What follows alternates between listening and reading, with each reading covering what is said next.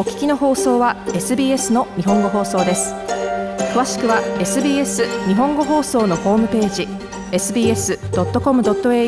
スラスジャパニーズへどうぞ。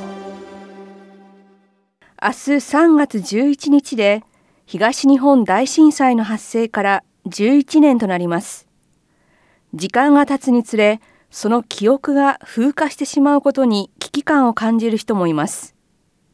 宮城県気仙沼市にある東日本大震災遺構伝承館では中高生による語り部活動という取り組みを行っています。震災当時はまだ幼かった今の中高生たち。どのような気持ちで語り部として活動しているのでしょうか。今夜は語り部として活動する気仙沼高校1年生の岩月香さんと同じく末永志麻さん。そして中高生の語り部活動を担当している伝承館の福岡麻子さんにお話を聞きました。まずは語り部の岩月香緒さん。同年代の人が語り部として活動している姿を見て自分もやってみたいと思ったそうです、えっと、自分のその震災の記憶が残る最後の世代っていうのを知ってじゃあ伝えていくにはとか記憶が残ってる方だと自分でも思ったのでこの残ってる記憶っていうのを忘れたくないというか自分の中でも記憶に留めておくために人に話すっていう作業をすれば思い出せるなと思って、えっと、この活動をやろうと思いました末永志麻さんは中学校の授業の一環で語り部の経験をしたことがきっかけでした。震災の出来事、記憶が伝わるよう工夫しています。伝える工夫としては、まあ、普段語り部をする上で心がけてることでもあるんですけど、いろんなお客さんをこう相手にお話しすることがあるんですけど、はい、一人一人に伝わるようにこう順番見る順番っていうのを入れ替えてもらったりだとかあとまあこう指をさしたり、まあ、こう対象物を分かるようにするようにはしています。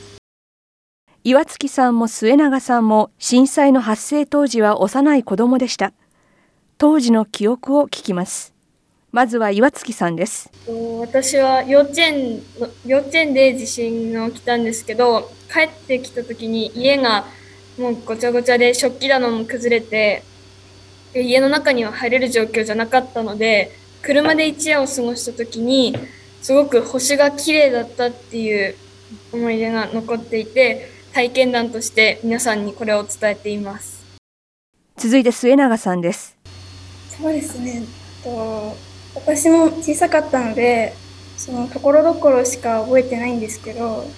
やっぱり目の前で津波を見たのでやっぱりその印象っていうのはすごく一番大きいかなって思います。震災の経験を伝える語り部活動。気仙沼市の震災遺構伝承館では3年前の開館当時防災教育に力を入れる地元の橋上中学校と協力し希望する中学生に語り部をしてもらうということを始めました。それが現在の中高生の語り部につながっています。しかし震災当時まだ幼かった若い学生たちが震災の記憶を語る語り部となることに対して難しいのではないかできるのかといった懐疑的な見方はなかったのでしょうか。伝承館で中高生の語り部活動を担当する福岡麻子さんに聞きました。そうですね。ここで語り部をやってる人のあの、まあ、主な方というのがその現役を引退した方たちなので、まあ、60以上70オーバーの方が多いんですね。ただでもその人たちも今後のその伝承というのがどうなっていくかっていうのを心配してましてもちろんあの記憶がある人が話していくのが一番なんですけど、まあ、そうとも言ってられないというか続けていくためには伝えていかなければいけない。今の自分たちの覚えてること気持ちを、まあ、しっかりとその孫の世代に今伝えなきゃいけないということでやってます。そうですね。子どもたちは最初、まあの正直興味本位で始める子が多いんですね。先輩から聞いて楽しそうだからとか。ちょっとやってみようなんとなくやってみようかなっていう子が多いんですけど自分の話をお客さんが聞いてくれることがすごく嬉しい。でお客さんからも実際に子どもたちから聞けてよかったですっていう声が、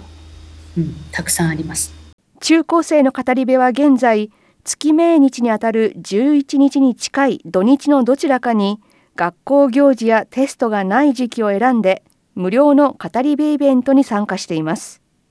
このイベント当日に語り部をする中高生は二十数名。約80人の中高生が語り部として登録しています。研修みたいなものがあったりするんでしょうか？そうですね。最初は大人の語り部の話をまず聞いてもらいます。はい。その後ですね自分でまあまず得意なところ得意なところといったらあれなんですけど話しやすいところを見つけてもらってそこから話し始めましてあとは次はもう先輩と一緒に回る。で先輩の話を聞いて勉強してってもらうような形ですね。あの福岡さん自身は中高生の語り部に対してあのどういう思いを持たれていますか？やはりあの実際に被災された方の一人として。そうですね。あの、実は私の娘が、下の娘がですね、中学1年生になって、語り部を始めたんです、今年。まあ、もちろん下の子は当時2歳だった、2歳になったばっかりだったので、全く覚えてないんですけど、でも、やっぱりね、あの、語り継いでいくっていうことは、すごく大切なことだと思いますし、うん、今の子供たちを見てると、自分、覚えてる自分たちが最後の世代がまあ、伝えていかなければいけないっていうのもありますし、まあ、もちろんそのうちの娘みたいに覚えてない子たちも自分の言葉にして伝えてってくれるっていうのがすごくあの頼もしくて嬉しく思います。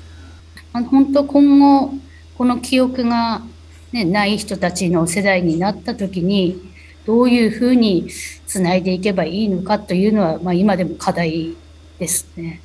せっかくやりたいって手を挙げてくれた子たちをそれを思いを継続できるような活動をこっちもやっていかなければなとは思ってるんですけどなかなかね子どもたちもやることがたくさんあるのでなかなかねこっちだけやれっていうわけにもいかないですし、うん、難しいところではありますね。福岡さんでした震災の記憶が断片的に残る語り部の岩月さんは活動を通じてこのような経験をしています。自分の体験したこととか感じたことっていうのを主に伝えようとしていて当時5歳だったので記憶が断片的にしか残ってないんですけど、うん、でもいろんな人から話を聞いていくうちに記憶がつながってってあの時ああだったからこういう行動をしたんだっていうのがどんどん分かるようになっていって人と話をしていくうちに記憶がつながっていくっていうことはありました。人によっていろんな感情があるっていうのにちょっと衝撃を受けたとともにあそうだったよねとかって共感してもらえるっていうのがすごい大き大きいというか自分でもあ伝わったっていうのが嬉しく思ってますまた末永さんはどのような語り部を目指しているのでしょうか？まあ知識もそうなんですけどもちろんたくさん自分の思いを乗せて話せるようにはしていきたいしあとは私自身その他の人よりもま知識がたくさんあるっていうわけじゃないのでこう一人一人に伝わる分かりやすい語り部っていうのをしていきたいと思っています。気仙沼市の震災遺構伝承館は3年前に開館しましたがその後コロナウイルスの感染の拡大もあり思うように来場者を受け入れることができていません。特に施設の中にある遺構被災した高校の校舎は当時のそのままの状態であるため建物の耐久性を考えるといつまで公開できるかわからない状態だそうです。伝承館の福岡さんは多くの人に施設を訪れてほしいと考えています気仙沼市の東日本大震災移行伝承館で行われている中高生の語り部プログラムについて平林純子がお伝えしましたもっとストーリーをお聞きになりたい方は iTunes や Google ポッドキャスト Spotify などでお楽しみいただけます。